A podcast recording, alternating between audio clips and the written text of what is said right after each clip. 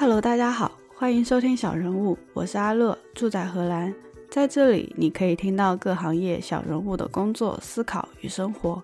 欢迎发邮件 a nobody 点 fm at gmail 点 com 留言反馈，或登录网站 a nobody 点 im 获取更多信息。大家好，欢迎收听小人物播客第二十八期。今天是荷兰时间四月二十号周一。这期节目有幸邀请到 Notion 官方认证的 Notion Pro，也就是专家，负责 Notion 中文社区运营的 Limi。也非常感恩 Limi 能够提供 Notion 的周边作为本期节目的听众福利，也是小人物第一次在节目中有发福利给大家。呃，那我以后也会想着经常的做一些活动给大家。感谢听众朋友们一直的支持，那希望大家可以帮我们多多宣传，然后多多转发。关于听众福利的具体参与方式，就在小人物的微信公众号回复 Notion 周边，也可以在网站上找到链接。那由于疫情一直宅在家里的阿乐有点过于话痨，嗯，我和 Lily 呢私下其实聊了将近三个小时，碍于节目的限制哦，最后做了很大的剪辑工作，那导致我现在八点了还在。录今天的片头哦，现在是八点半，外面太阳还没有下山，跟五六点一样，所以也感受不到深夜的气息。另外还有一件非常值得分享的事，是我们节目呢最近入驻了 Himalaya，H I M A L A Y A，Himalaya，呃，需要使用海外的苹果和 Google Play 的账号才能下载 Himalaya 的 APP。logo 是一个很热情的嗨。最近哦，在 Himalaya 的主页可以看到小人物的巨幅焦点图，嗯，可以去戳一下啊。另外，如果海外用户用支付宝或者微信不方便的话，也可以在 Himalaya 上给我们打赏。阿乐在这里先谢谢大家。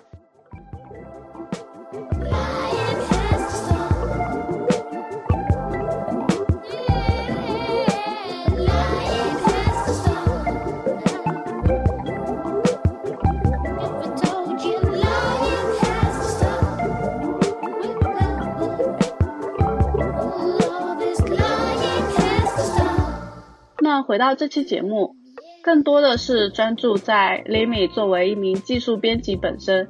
技术编辑的主要内容是什么？互联网编辑和传统的出版社编辑有什么不同？推动一本知识付费的内容出品，跟导演引导一部电影也有雷同之处。这也是小人物播客所探索的不同行业之间的相通点。Limi 的签名：探索未知，迭代新知，沉淀认知。这背后有什么故事呢？Limi 对于 Notion 社区和技术人的理解，增长运营的技巧，以及他是如何平衡创作和日常的。本期节目呢，也非常推荐给想写技术文章总结的程序员，如何写出更高质量、更亲和用户的文章，以及如何宣传自己的技术文章，打造个人品牌。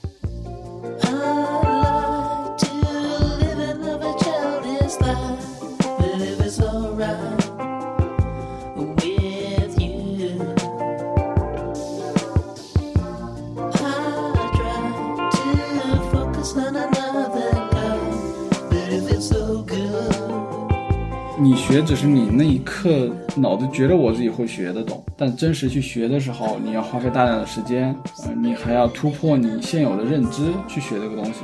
这也就是我那个座右铭的一个来源。其实，我锻炼的过程中，其实就把那个座右铭就想出来了。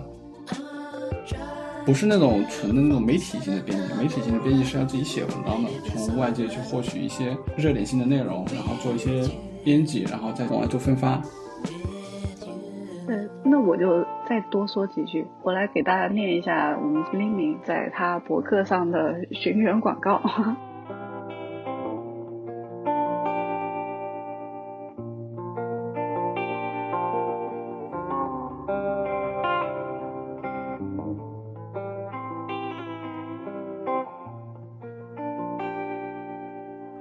是 Limi，啊，一个在技术社区啊四年的从业者，呃，之前的话做过一些知识付费的内容生产，呃，社区运营和线下活动，呃，基本都是走过了一遍。其实说起来，在之前应该也是做过一个两万多粉丝的公众号。同样呢，我也是那个 Notion 官方认证的 Notion Pro。呃，这里的 Pro 指的是专家，就很多人会把我认为成是 Notion 会员。再往里说的话，我就是 No Notion 中文社区的组织者，负责组织 Notion 在中国的目前是北京的线下活动与线上的一些活动。所以你的日常工作具体内容是什么？基本上是对早期的那种出版行业做一个复刻吧。你你可以虽然理解，就是早期是有那种出版社的编辑，其实延伸到我们就是这种类似于线上的一种运营编辑的角色。就是业界有一个比较榜样性的参考，就是得到，他就是把知识付费的那个热潮给它吹起来了。所以这时候我们作为技术社区嘛，当时也没有什么一个好的商业模式，就顺着这个模式也就尝试着深入下去。所以在一一七年的时候，我当时所在的公司叫掘金嘛，就是开始去规划一个。叫掘金小册的产品，呃，那时候我还没有在小册，但是我已经就是稍微就开始有意识的去了解这方面的内容。然后在在当时时候，我还是组织着那个叫 J Talk 的线下活动。所以随着后来怎么说，我觉得这个算是职业的一个瓶颈。我觉得尝试着可以去换一个方向去做，所以我就顺利的跟我的当时的一个 leader。呃，当时聊了一下，就是我的职场的一些事情。他现在在那个 M Token，叫杨新林。他当时很就是很用心的去安慰我说，嗯，就是要不要来那个小册一起来去做一些事情。所以很顺利的，就是我就转到了那个小册组，开始成为一名技术编辑。那，这里的编辑可能不负责内容的生产，他更负责是内容的一个流程的把控。那，比如从早期的编辑，你得有内容是吧？你得策划内容。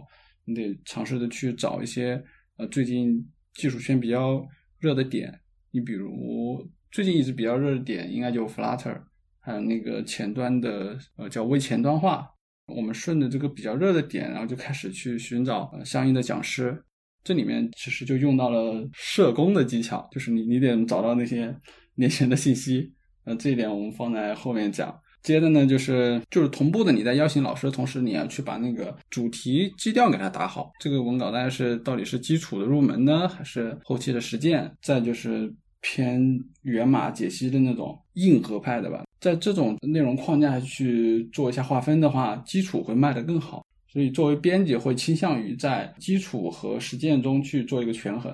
接着呢，就是当你把老师之类的都邀请到之后，就就开始去谈内容。我觉得在这个谈内容的过程中是一个比较长时间，而且费时间。第一是你要和老师进行一个磨合，第二个的话就是老师的一些原因，就是因为我们找的一些讲师啊之类的，他都不是那种专业去写稿的，可能是一些大厂的一些职员。对，一旦遇到九九六的一些突发情况，可能你的文稿就要中断了。所以作为一个编辑，跟一个主题就跟一个老师是不行的，对你必须得有预备方案。最终要敲定的一定是签合同的时候，那时候基本就能敲定下来。中间的写稿，你要知道，催稿和被催稿都是很痛苦的事情，我都体验过。你都体验过？对，我都体验过。之前在少数派写文章的时候就被催过稿，那种感觉的确挺难受的。我我真的要站在老师面前讲，说实话，的确挺难受的，因为你的时间的一些精力啊之类的都不充足。好，接着你的流程。对，接下来这种就是很好玩的点，就是我们该如何去人肉？哦，不是 不是人肉，叫社工老师是吧？就是如何找到老师的联系信息。大概有三个方面，第一个方面呢，就是从他的博客，从他的那个 GitHub，再就是从他的一些社交媒体信息联系到他。我这里提一点，大部分老师的 ID 会非常有趣。其实他在 GitHub 设后面设置的一个 ID，或者是他在邮箱前面留下那个 ID，其实就是他的微信。对，你可以就把这个 ID 粘贴到那个 Notion 的搜索框里面去搜索他们就行了。但有的老师会把他的 ID 隐藏掉嘛？所以这时候你就得有第二层方案了，就是你得去找认识他的人，所谓的这叫二度人脉，对吧？因为自己身边是认识相当多的一些大厂的人，所以这里面就会请求一些朋友说你认不认识这个人啊？能不能帮我拉个群，我们建一下联系，聊一聊。这是第二种策略。然后再一个就是去媒体留言评论吧，因为你最后他的 ID 也没给你暴露，你身边人也不认识他，那你只能去他的 ID，就是他的各个社交媒体下进行一个评论，去邀请。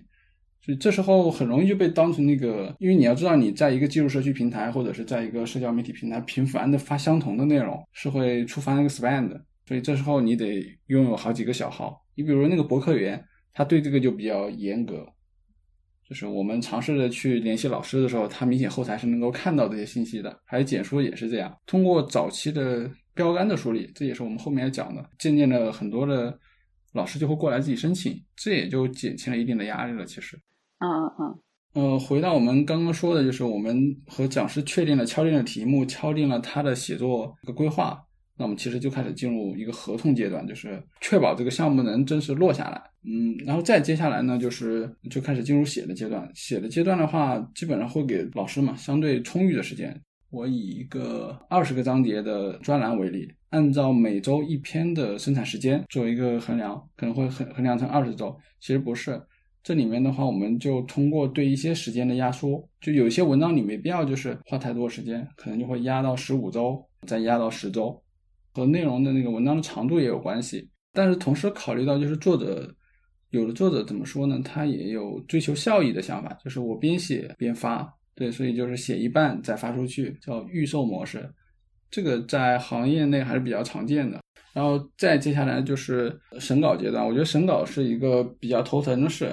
因为作为一个技术编辑，你没有相应的技术资历。你比如他写的是 Java 的 Native，我我作为一个完全对 Java 不懂的人去看这样的内容，是不是很容易就懵掉了，是吧？嗯。但其实作为编辑去审核这类内容的时候，会从框架角度去把这个问题去解决了，就是看他的写作一个结构，这是以教学内容结构的，就是基本结构是确定的，叫总分总。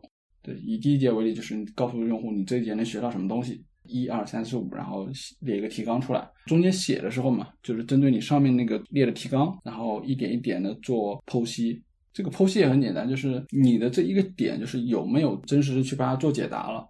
我不一定就看懂代码，但是我能看懂你说的话，你画的图。不过大部分的作者是有个比较缺的东西，就画图。其实画图可能会帮他省大量的文字了，真的。大量作者会以文字去表达，所以那样看起来的时候，对用户的吸收其实不太好。所以尽量的我们会跟作者说，你尽量去用图来表示。对，就是基本上一个问题对应一个解答，一个问题对应一个解答。因为大部分的新手，我们的环境、我们的系统之类的不同，对，导致了一些问题。对你这些问题就要在。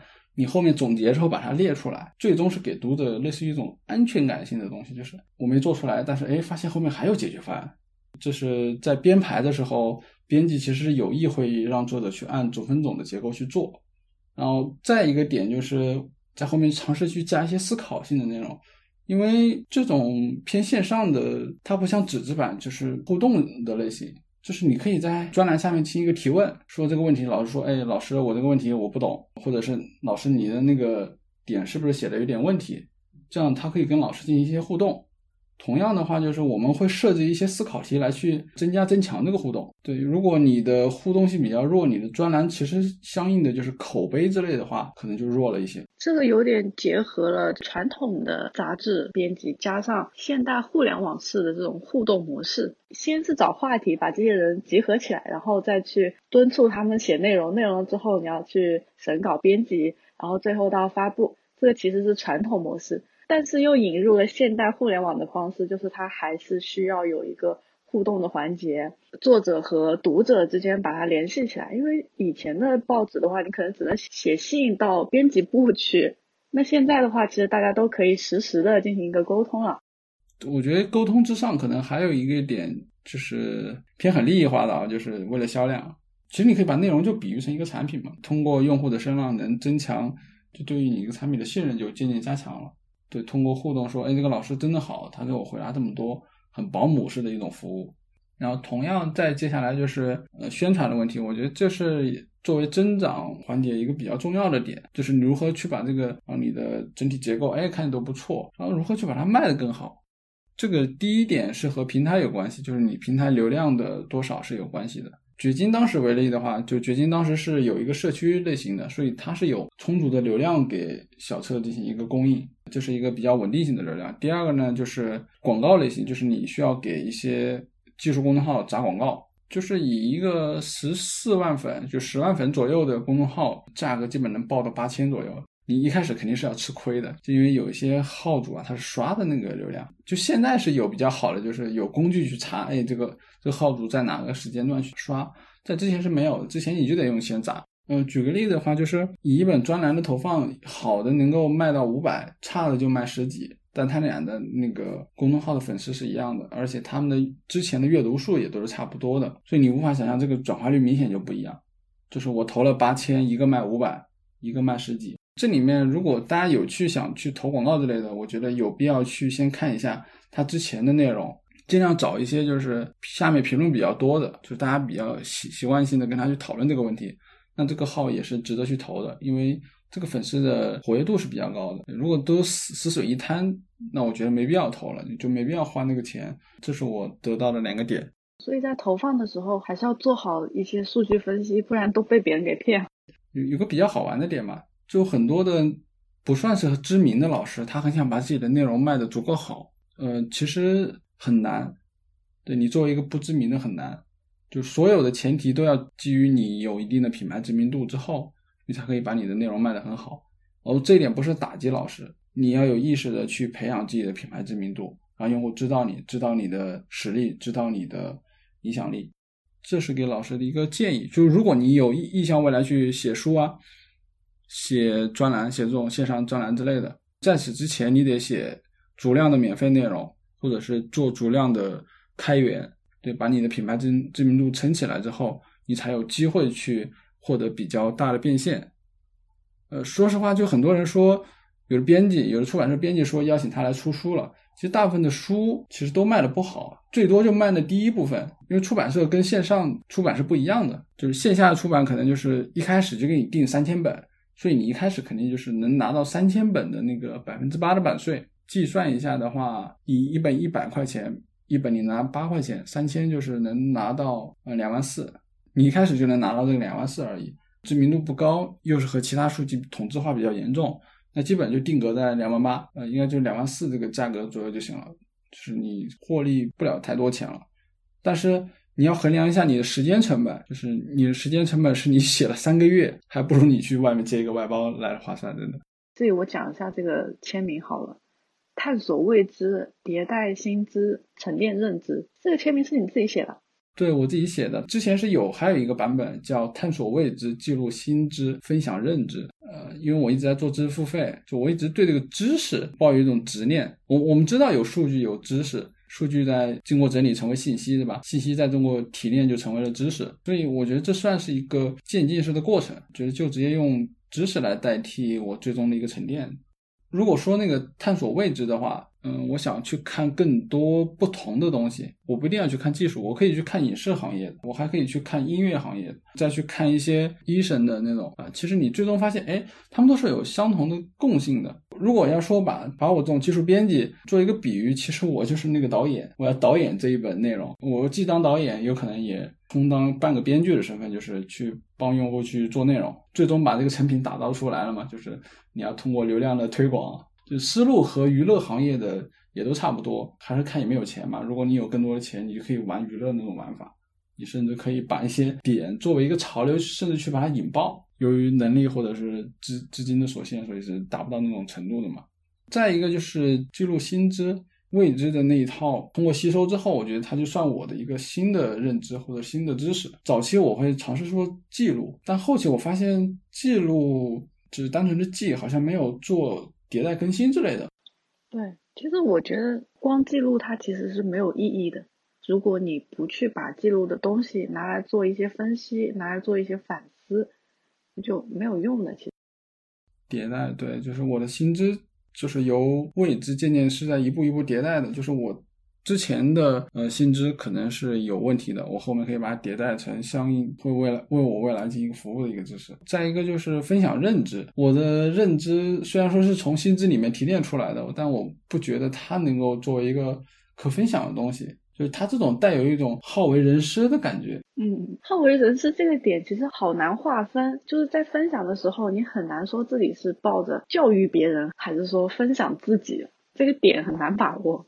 对，然后加上由于意见冲突，就是当下我我不太了解为什么中文环境好像是变得很暴力的感觉，就是大家针对一个问题很容易就吵起来，而不是心平气和的去讨论。就是遇到一个问题，从来没有人说论证，不讲逻辑，直接跟你吵。他认为他是对的，他认为他是错的。沉淀的意思意味着就是我试着去把我之前的薪资做一次迭代之后，我觉得可以再沉淀下来。我我会把它定位成一个阶段，就是我在我年轻的这一段时间，可能就尽可能的去沉淀自己。啊所以沉淀了之后就不分享了吗？还是说，未来的某个时间段，我可能有一定的就认知已经达到一定程度了，我觉得可以去分享了，可能那个沉淀就会改成分享。因为早期还是有点太，呃，就立得太高了，就是把的立得太高，因为你你很年轻嘛，你不能想着说你这么年轻，你想教育那些人那群人。嗯，哦。比如说我在你身上就看到非常鲜明的一个个人特色的头像，名字都非常的统一，辨识度就很高，记忆点也很高，这算是运营的技巧吗？其实你把这种个人换成一个品牌也是一样的，你看各种品牌的 logo，各种品牌的样式基本都是统一的，他们一换就全都换，和公司那种走品牌向的也差不多。之前我是有发过一个 Twitter，就是一张图，大家讲述就是。从品牌的角度，就是我们希望从营销的一些活动中获得什么？第一个就获得那个品牌知名度，第二是知识，然后再就是态度，再就是购买，购买之上就是忠诚度，再之上就是品牌的参与，再之上就是品牌的宣传。你以 Notion 为例，现在阿乐应该是购买，你你现在应该是在那个第四个阶段，对，然后我就属于第七个阶段，就是品牌宣传。Notion 并没有给我相应的什么薪水之类的东西，但我愿意去帮他做品牌宣传。就获得第一个点，就是金字塔底部的那个，就是品牌知名度，所以这就是第一步我们要做的事情嘛。啊，就是要先用统一的形象建立起自己的品牌，要让人家认识你，然后接下来简单的讲一下，我还是以 Notion 大家比较熟悉的对，第一个品牌知名度，如果 Notion 要做营销，首先让大家就是认识到它是 Notion，它是什么？它是笔记工具还是 Wiki 还是任务管理工具？但你认识一个人，你得把它。固定的标识，它是一个有一个 Notion 的那个 logo，加上自己的名字，对应的有它的域名，对应的有它的一些 Twitter 之类的。对，就是先把这些东西全都给固定下来之后，接下来就是要宣传，就是我是什么，我能帮助你做什么。再往下就是喜好判断了吧，就是当我知道有这样一个工具，我是对它产生了喜欢还是厌恶，就是各种情感类的东西。然后如果喜欢的话呢，其实就可以到下一步，就是购买。就这个工具对我有用，我觉得可以值得买试一试。就到下一阶层就是购买。你购买之后，你好像就是你用的好，就我值得再买个十年，再买个二十年。不是指淘宝，就是现在很多人都去淘宝去买 Notion 的那个积分，他愿意去真的去花钱去就认可这个产品。就如果这个产品出什么活动。出什么周边之类的，我都要去买。那么其实这样就会到下一个，就是叫忠诚度。然后再一个就是品牌参与，参与它各种的表现形式吧，它的线上线下，它的或者是一些建设性的东西。对，就是你比如 Notion 的中文文档是不是翻译？对这个产品足够信任，可能要抽出自己的时间去做翻译。再到一个宣传，就是愿意花自己的流量，花自己的关系链去为这个产品做宣传，就是属于我这种比较狂热的类型，就是。我事事都会提到 Notion，就是我动不动发个推特就说，哎，Notion 怎么样怎么样？这种最高层的用户也是一个，就我刚刚所说，应该是一个倒金字塔的模型。所以品牌宣传最终的有多少人？其实没有，就中国，我敢说应该也没有十个说是把 Notion 作为一个比较狂热的宣传的。嗯，我觉得各各类产品吧，就哪怕像我之前做的那种知识付费专栏，做到忠诚度就好了，就做到第五层就好了，就用户愿意去买你的下一份专栏。就是增长的一个结果的一个衡量，就是比较成功了。提增长，提增长，但增长，我觉得背后是留存。再从刚刚我们说品牌角度给它做个划分，就你最终希望的增长内部分用户，在那个倒金字塔模型里面去做一个分布。嗯。再一个，就增长的一个好玩的点，可能不那么政治正确。我又提到这个词了，对。嗯嗯。你要求一些人，就是你要适当的去求一些人，就适当用你的产品去感化一些人。当你有一个新的产品或者是新的内容的时候，我觉得有必要去把你行业内的所有的，就算是 KOL 类型的人，我觉得都有必要去邀请一遍，去认识一遍，去介绍你的产品，和他们建立一个比较有效的联系。这个不能说是政治不正确。其实你反过来想，其实就骚扰你，这就骚扰别人，你就是给自己品牌打广告嘛，对吧？哦。但这是一个很有效的策略，就是你把那种 KOL，就是有话语权的那群人的，就是算是认知占住之后，也是，我觉得他也能够去一定的去帮你带动产品的增长。就你要借助人呢来去帮你做增长，而不是说借助一个什么工具，呃，借助什么口碑，那是永远不会发生的。对，最终引爆是人帮你去引爆的，就是某个人说这个产品真好用，当他们用到好产品之后，他们也会主动推荐。你真实的帮他们解决问题了，帮他们解放生产力了。是因为说，如果你的产品足够好，你就应该非常有底气的告诉那些人说，哎，你来用我的东西试试看，不会让你失望的。这其实也是对自己产品的一种信任。如果自己都不相信自己的东西，别人听了会有用啊，那你的产品就是不怎么样嘛。那你也别想着它能够发展的多广。对，是这样的。但作为一个开发者，我是从开发者的角度去谈这件事情的时候，就是开发者不会有这样的思维，他认为自己做的产品就是好，对他也不会去宣宣传，也不会说。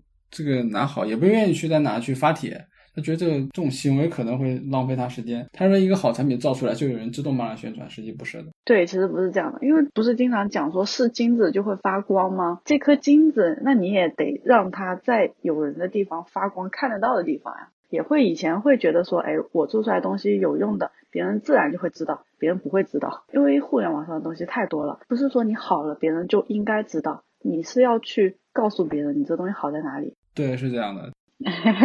其实我看你也会写文章啊，拍视频，然后有自己的博客，管理很多个 Notion 的组群啊之类的。我觉得你 focus 的时间应该也比较多。你是怎么去规划和安排自己的工作？其实也是和大众也都差不多的，就是大概的规划就是以早中晚三个时间节点。做一次任务的规划梳理。早上的时候就早起的时候会去想，我今天到底要做什么东西。首先给自己强化一个印象。到工位上的时候就开始把 Notion 打开，用 Notion 的那个 To Do Block 就开始去列今天要做什么东西。然后再把昨天那个就是可能没做完的一些任务，再从另外一个另外一个配置里面进行 Duplicate，就是到新的那个配置里面去对比一下今天和呃昨天没有做完的事情。然后做一个类似于优先级的规划，我觉得这里优先级是挺头疼的一个事情。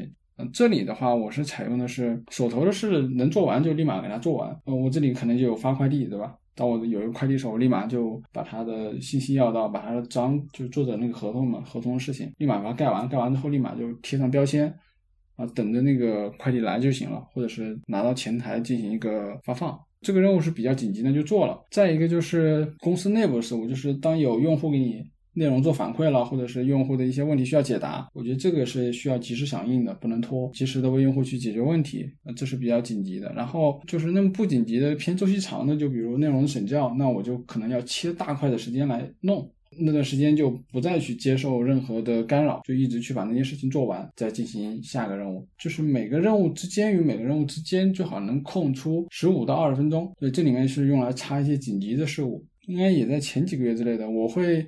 在家也工作，就在家也会想着这个工作该怎么继续。不过现在可能会稍微的有点减缓，就是工作没做完的时候，或者是晚上要回家跟老师进行一个电话聊天的过程中，就把那个时间也切割出来，切到工作上去。然后之后的话，就把十点之后的时间就完全留给自己，什么都什么工作都不要想，就是可以想着去做 Notion 写作。还尝试的学习视频，学些新的，就比如编程，那可能就把这个时间段就切给自己，就尝试的花两个小时。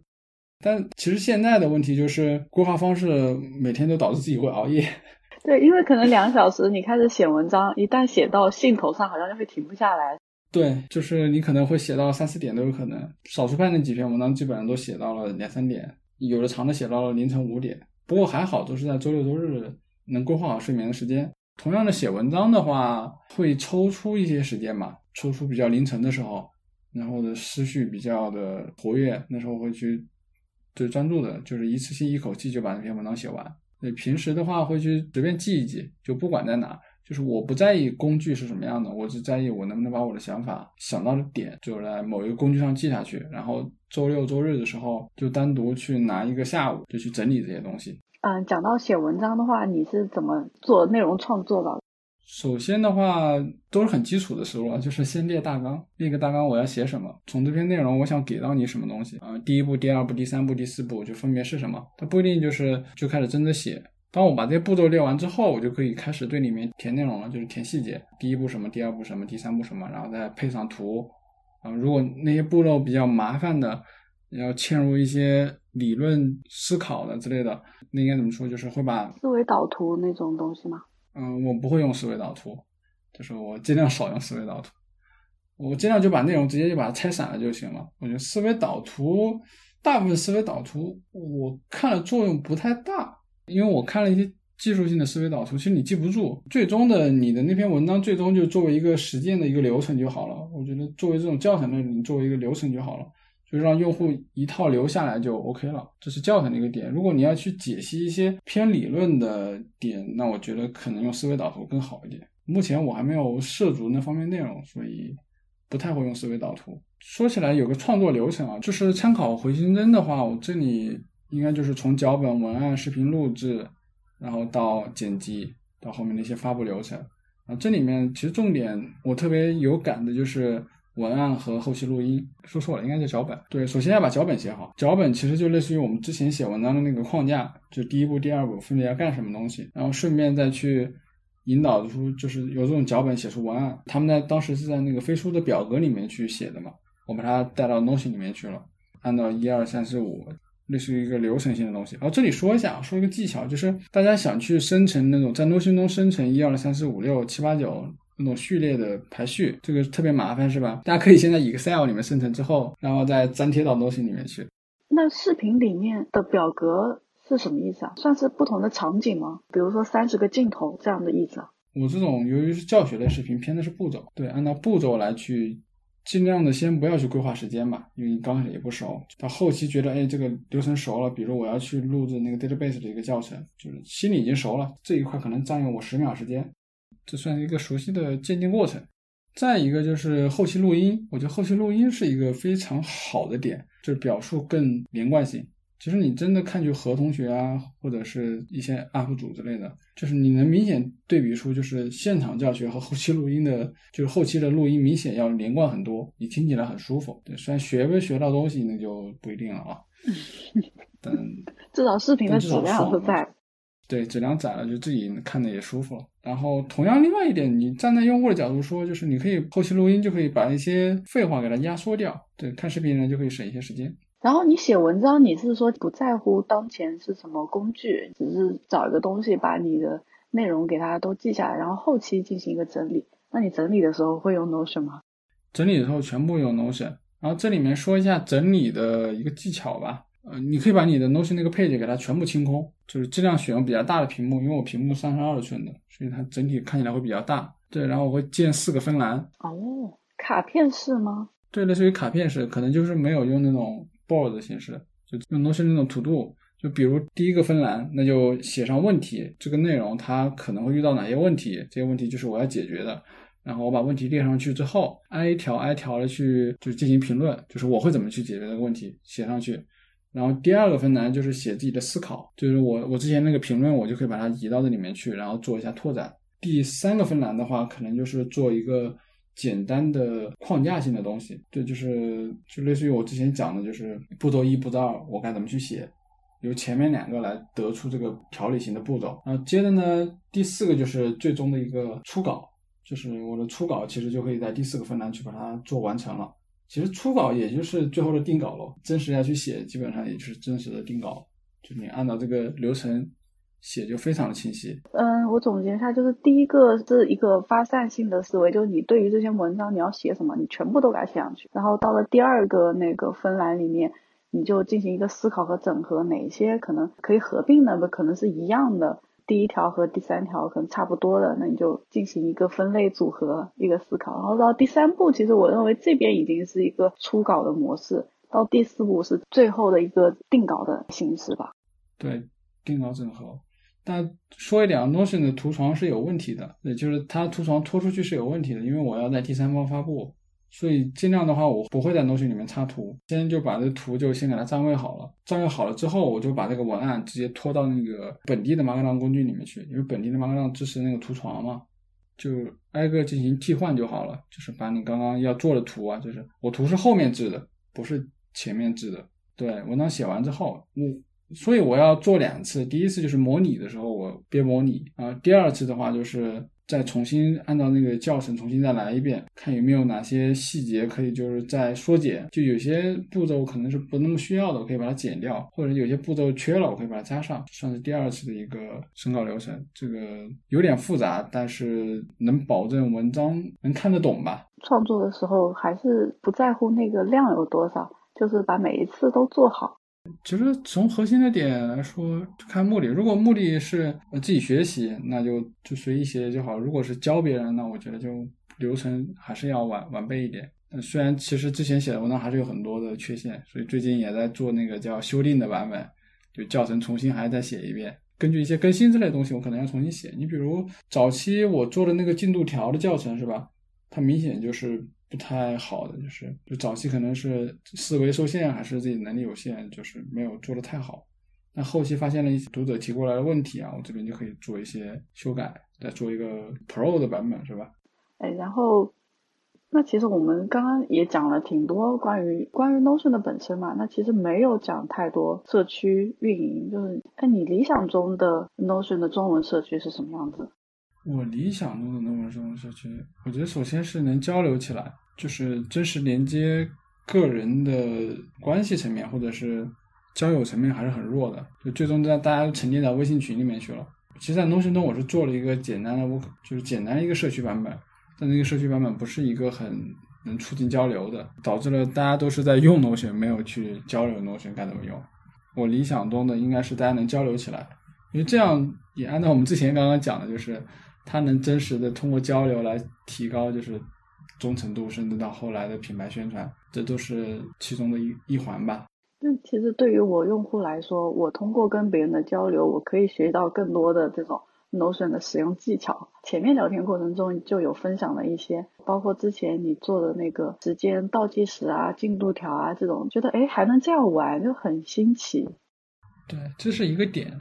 但但另外一个点的话，就是我在有相应的 Notion 群体或者是 Notion 的一个社群之后，其实我并没有把相应的人进行一个，其实有很多人写了 Notion 教程，也写了 Notion 的一些宣传，但这些我都没有整合好，所以我的我想在下一步就是在二点零的时候会重点的，首先把 Notion 教程做完。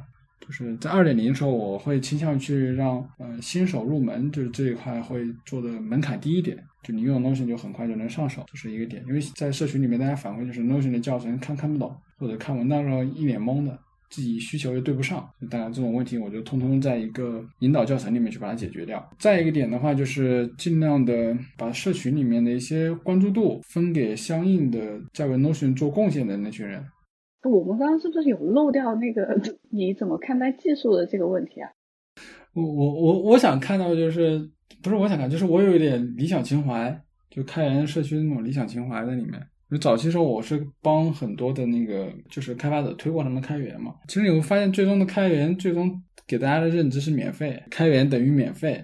大部分的用户或者小白用户，他们首先对开源的一个点就是你能不能帮我实现这个需求？这这个软件免费的。对，然后我现在有很多需求，这个工具还挺好用的。就是虽然你开源了，对吧？我就给你提 issue，他们从来都是问功能有没有实现，或者是自己遇到了哪些 bug。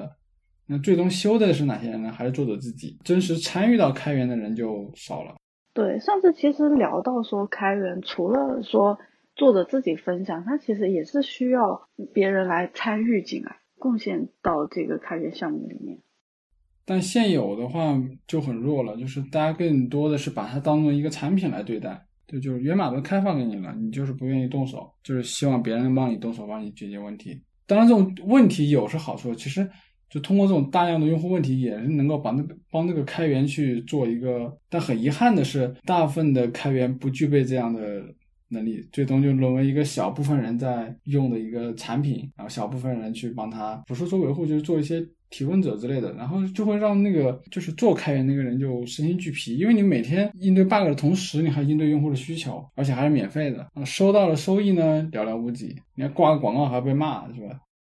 对，我觉得这个其实挺不健康，因为大家不懂得感恩，其实没有人可以永远无偿的奉献下去的，就。对，后面的话，你再再看，就是就是技术迭代，现在有什么新的技术吗？对比前几年，就是 Vue 的那个火爆，这些年你会发现没有了，技术已经到了一个稳定期了。就唯一能够一个被炒的叫 Flutter，但 Flutter 已经出了好几年了，其实其实现在的热度也就这样。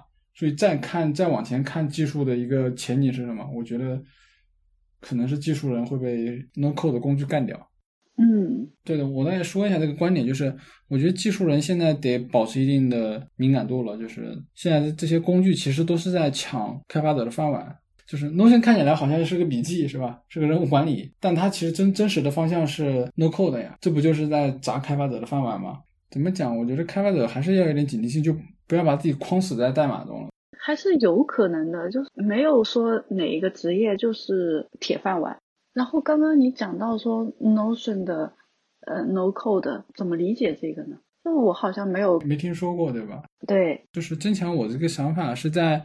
去年就是 Notion 的 CEO Evan 他来中国，就是和他们一起吃了一顿饭嘛。他中间讲了一个点，就是 Notion 的一个未来的情况。他期待 Notion 是一个模块化的，就未来你可以通过这种模块化的方式去组装成不同的应用。其实现在已经有苗头了，就是你通过 Database 其实已经可以组装出简单的 CRM、简单的看板，嗯，甚至简单的那个笔记工具，就是这些东西已经可以做出简单的网站啊，CRM 的 platform 平台。对，甚至你做一个数据的展示平台都 OK。如果你支持那个 embed 的话，当时他也说了，就是但是 Notion 现在还没有达到这个状态，它只是现在一个有一个雏形。就 Notion 的现在的它还只是一个橡皮泥，想把这个橡皮泥往模块这个方向走，当然这个路很长。他也说了，就是可能要花五到十年时间去把这个路程给打通。但是我觉得现在确实写代码或者像我们这样的工程师啊，应该是要提起警惕了。毕竟说现在。越来越多的工具，就以前经常调侃说创业啊，我们就缺一个程序员了。哎，那个时等到这些工具完备的时候，他们其实就不缺程序员了，他们可以用这种工具拼合出他们的产品。对，可以自己搭。第二的话就是一些 SaaS 工具就解决了一部分需求吧，就是 SaaS 工具已经把你的一些。流程，你比如那个发票的报销、招聘，就你内部是不需要找人去做这些工具，你直接花几千块钱去买一年的一个 SaaS 的服务就好了。你未来只需要向我们普通用户做订阅就好了。你唯一好的就是服务你现有的产品。就是 Notion 的那个社区运营还是很值得大部分的 SaaS 厂商参考的。就 Notion 的运营很有意思啊，就是他招募了很多的 Notion Pro，就类似于印象大使，通过印象大使去帮你做产品的宣发。就是你怎么去成为一个 Notion Pro 的？成为 Notion Pro 的话，我觉得算是一个机缘巧合。因为早期我在一些 Notion 群里面做一些分享，也不是分享，就解答一些问题的时候，就有一个已经提前申请了 Notion Pro 的同学叫邵月。当时他要给 Notion 就是在北京做第一场的那个线下活动嘛，他得找到人，找到讲师，所以当时就聊上当天应该在 Notion 的线下活动应该讲什么东西，算是说明嘛，就是说我自己可以去。讲一讲 Notion 的一些东西，因为当时用的东西还比较熟了。其实演讲那个效果来说不太好，主要是我把 Notion 的炫技部分拿出来。其实大家不关心炫技，大家关心是 Notion 到底怎么用，对，怎么做笔记，怎么去提升他们生活。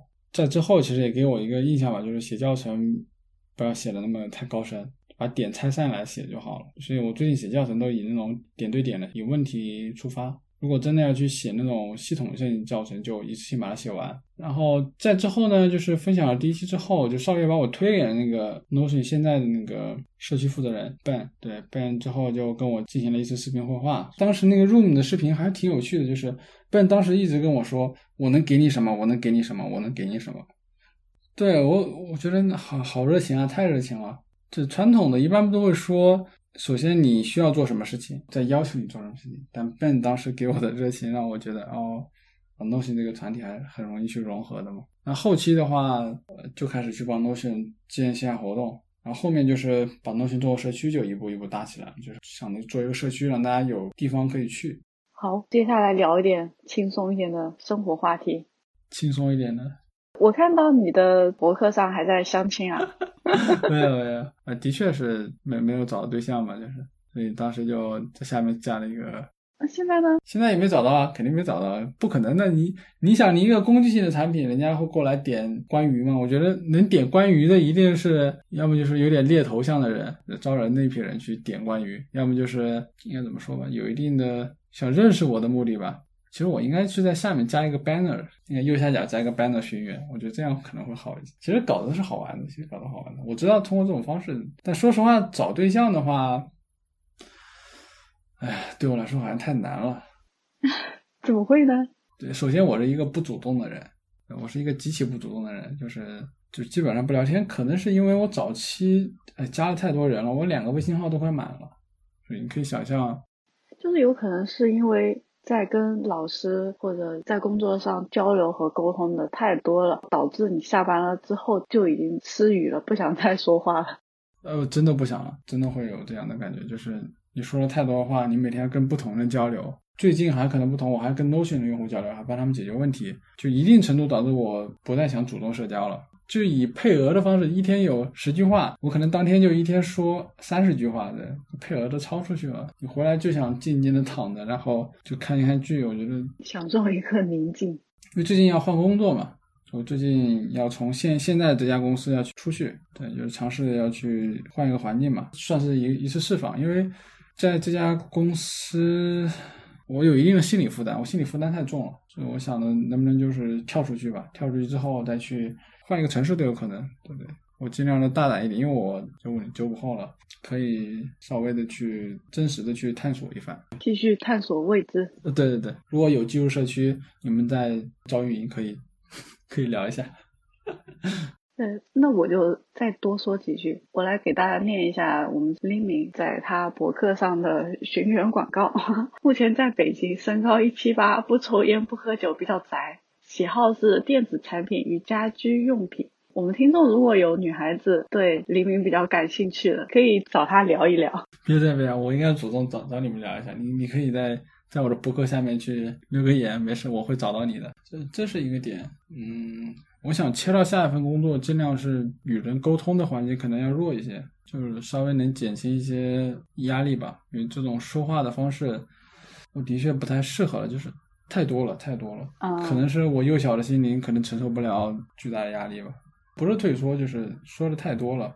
但如果当某一天恢复到某一个心境的时候，我觉得可以适当的再去拓单。嗯。最后一个问题就是推荐一下自己最近用的比较好用的东西。嗯，我推荐一下那个 Notion 吧。开玩笑，开玩笑啊！Notion 大家都熟悉了？对啊。如果大家有兴趣去用就好了。我推荐那个 Mac OS 的一个翻译工具叫 Bob，B O B，大家可以去那个 GitHub 上去搜索 B O B，应该就能找到一个 Mac OS 的翻译工具。那个工具真的很好用，所以我这里向大家推荐。然后生活用品上呢，升降桌呢？呃，升降桌的话，其实我不推荐大家购买，因为它实际在你的搬家过程中会是一个比较麻烦的事情。但如果你已经有了自己的小家，有了自己的就是自己的房子，那我推荐你去买一个升降桌，来提升自己的生活体验。然后这里说一点，就是大家可以去幺六八八 去尝试去挑一些产品。怎么挑呢？就是找一些对国外出口的那些企业，他们生产的产品，你尝试可以去购买一下。因为这个好像是有点坏坏的感觉，就是一般中国公司对外去做的一些产品质量基本都会有保证的，对。他不敢去砸自己的口碑，对，所以大家去挑的时候，尽量去挑那种对外制造的那种产品。然后幺六八八，你还可以去买一些便宜的，类似于在一些淘宝店看到一些品牌上的各种的鼠标垫啊之类的，花淘宝店那个一份的钱，你可以买到五份，在幺六八八可以买到五份。所以怎么讲呢？就是很多东西你可以试着去，因为最终用的钱其实是一样，但是你得到的东西可能会更多，还可以送给小伙伴。对的，对的。我我准备去用 Notion 做一些鼠标垫，到后面去做一些活动的时候啊，送给大家。这个就是我一般会去幺六八的原因。那今天就这样子喽，下次再聊。最后感谢收听小人物，喜欢记得订阅、收藏、分享。有思考和感悟，欢迎发邮件告诉我们：a nobody 点 fm at gmail 点 com。别忘了登录网站 a nobody 点 im，查阅更多相关信息。